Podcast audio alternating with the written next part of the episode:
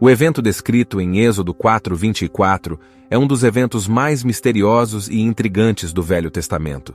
Nessa passagem, há uma referência a Deus prestes a matar Moisés logo após tê-lo comissionado para liderar os israelitas para fora do Egito.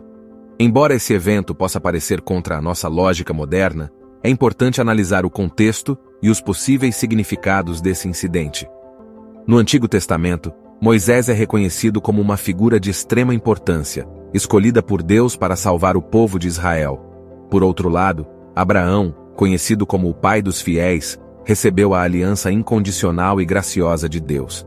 No caso de Moisés, Deus especificamente o escolheu para liderar os israelitas da escravidão no Egito até a terra prometida, onde encontrariam a salvação. Moisés também é conhecido como um mediador da antiga aliança e é frequentemente referido como aquele que entregou a lei aos israelitas. Além disso, ele é o principal autor do Pentateuco, os cinco primeiros livros da Bíblia, que são fundamentais para toda a narrativa bíblica. Moisés, uma figura importante do Antigo Testamento, desempenha um papel significativo como um tipo e sombra de Jesus no Novo Testamento.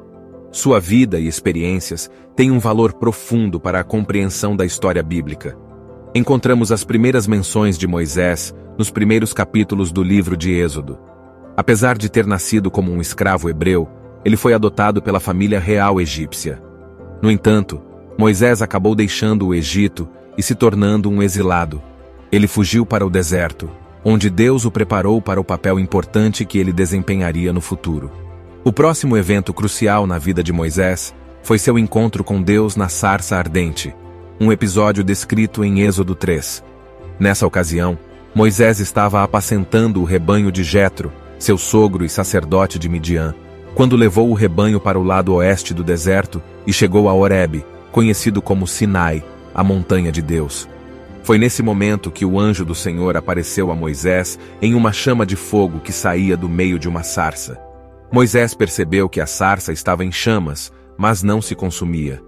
Intrigado, decidiu se aproximar e observar esse fenômeno intrigante. Quando o Senhor viu que Moisés se aproximou para olhar, chamou-o pelo nome duas vezes: Moisés, Moisés. E Moisés prontamente respondeu: Eis-me aqui. E, então, Deus dirigiu-se a Moisés, instruindo-o: Não se aproxime, tire as sandálias dos seus pés, pois o lugar em que você está é sagrado. Em seguida, Deus continuou declarando: Eu sou o Deus do seu pai, o Deus de Abraão, o Deus de Isaque e o Deus de Jacó. Moisés, sentindo temor, cobriu o rosto, pois não ousava olhar diretamente para Deus. O Senhor disse a Moisés: Tenho visto, de fato, a opressão, o sofrimento e a angústia do meu povo no Egito. Ouvi o clamor deles por causa dos seus opressores, e conheço o seu sofrimento. Por isso, desci para libertá-los das mãos dos egípcios e conduzi-los para fora daquele lugar, para uma terra espaçosa e fértil, uma terra que mana leite e mel, o território dos cananeus, hititas, amorreus, ferezeus, heveus e jebuseus. Agora, eu tenho visto o clamor dos filhos de Israel e também observei como os egípcios os oprimem. Portanto, Venha agora, e eu o enviarei a Faraó para que você tire o meu povo, os filhos de Israel, do Egito. Embora Moisés inicialmente tenha hesitado e até mesmo pedido a Deus que enviasse outra pessoa, ele, por fim, concordou em obedecer ao mandato divino. Em cumprimento à sua promessa, Deus enviou o irmão de Moisés, Arão, para acompanhá-lo em sua jornada. A história conhecida prossegue com Moisés e Arão se aproximando de Faraó em nome de Deus, exigindo que ele liberte o povo para que possam adorar o seu Deus. Após receberem o comando divino e receberem a bênção de Jetro, Moisés retorna ao Egito 40 anos depois de ter deixado o país. Ele é acompanhado por sua esposa, Zípora, e seus filhos, Gerson e Eliezer. Êxodo 4:21. No entanto, há um incidente em que Deus estava prestes a matar Moisés devido a um pecado que não é explicitamente declarado em Êxodo 4:24. No entanto, os eventos que o cercam fornecem pistas substanciais sobre a natureza da transgressão de Moisés. Deus havia instruído Moisés a advertir Faraó para liberar Israel, ameaçando que o primogênito de Faraó seria tirado se ele não o fizesse. Deus havia preparado Moisés especialmente durante oito anos para essa missão, e o momento de agir havia chegado. Nesse contexto, ocorre o episódio em que Deus estava prestes a matar Moisés devido ao pecado. No caminho de volta para o Egito, o Senhor encontra Moisés e tenta matá-lo, deixando-o gravemente doente, porque Moisés não havia circuncidado um de seus filhos. Então, Zípora, sua esposa, toma uma pedra afiada, realiza a circuncisão no filho e joga a pele do prepúcio aos pés de Moisés, dizendo: Você é de fato um marido de sangue para mim. Após esse ato, Deus deixa Moisés em paz para se recuperar. Naquele momento, Zípora se dirigiu a Moisés, dizendo: Você se tornou um marido de sangue por causa da circuncisão. O pecado de Moisés não é explicitamente declarado em Êxodo 4:24 mas os eventos que o cercam fornecem pistas significativas sobre a natureza da sua transgressão. Moisés tinha a responsabilidade de liderar o seu povo para fora do Egito e ser um exemplo não apenas para a casa de Faraó e a nação egípcia, mas também para todas as nações que ouviriam sobre o que estava prestes a acontecer. Lemos que o Senhor encontrou Moisés e tentou matá-lo. Esse é um momento misterioso, mas parece que Deus está confrontando Moisés da forma mais intensa possível devido à falha de Moisés em circuncidar seu filho. Deus exige que essa situação seja corrigida antes que Moisés entre no Egito e comece a cumprir o chamado divino.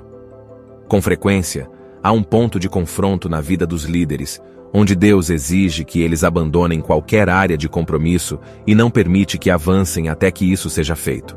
Segundo um comentarista bíblico popular, é amplamente aceito que, por algum motivo não mencionado, Moisés deixou de cumprir a instrução divina relacionada à circuncisão. A obediência total era essencial nesse contexto. No entanto, a narrativa prossegue, e lemos as palavras de Zípora. De fato, você é para mim um marido de sangue. É possível que Zípora tenha se oposto ao ritual da circuncisão. Por não ser israelita, é plausível que ela tenha considerado tal prática como um costume bárbaro.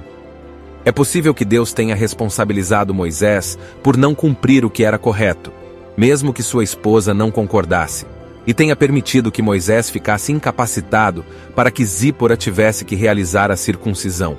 Alguns questionam por que a esposa de Moisés parece tão amarga nesse momento. Talvez seja porque ela tenha reconhecido pela primeira vez a gravidade das ações de seu marido e a importância de toda a família seguir o caminho do Senhor. Antes de liderar o povo hebreu espiritualmente, a vida pessoal de Moisés precisava estar em ordem.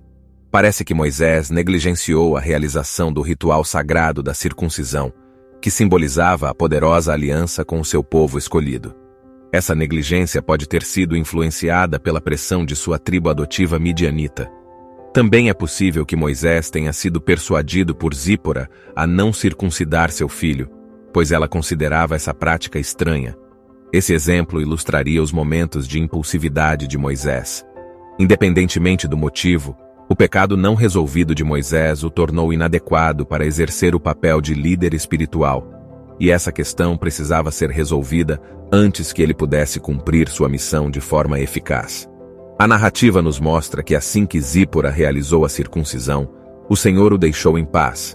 Embora essa história seja complexa, e de compreensão desafiadora devido à brevidade do relato e à redação incomum do versículo 24, que menciona que o Senhor tentou matar Moisés, devemos considerar que o ato de Deus tirar a vida de alguém não é incomum em outros contextos bíblicos. Ao longo da Bíblia, encontramos exemplos em que Deus executa juízo e justiça contra os ímpios. No dilúvio, Deus destruiu os perversos devido às suas ações violentas e ímpias. Ele também puniu Er e Onã, filhos de Judá, por sua rebelião aberta. Gênesis 38, 7. No decorrer da vida de Moisés, Deus estabeleceria leis que incluíam a pena de morte para aqueles que fossem culpados de desobedecer a certos mandamentos. Em diversos casos, incluindo o episódio em Êxodo 4, vemos que Deus tomou a vida de uma ou mais pessoas, ainda que indiretamente. Podemos ter certeza de que Moisés foi afligido porque era culpado de algum pecado, uma vez que a desobediência é a única ação que Deus pune com a morte. Portanto, a vida pessoal de Moisés precisava estar em ordem antes que ele pudesse liderar espiritualmente o povo hebreu.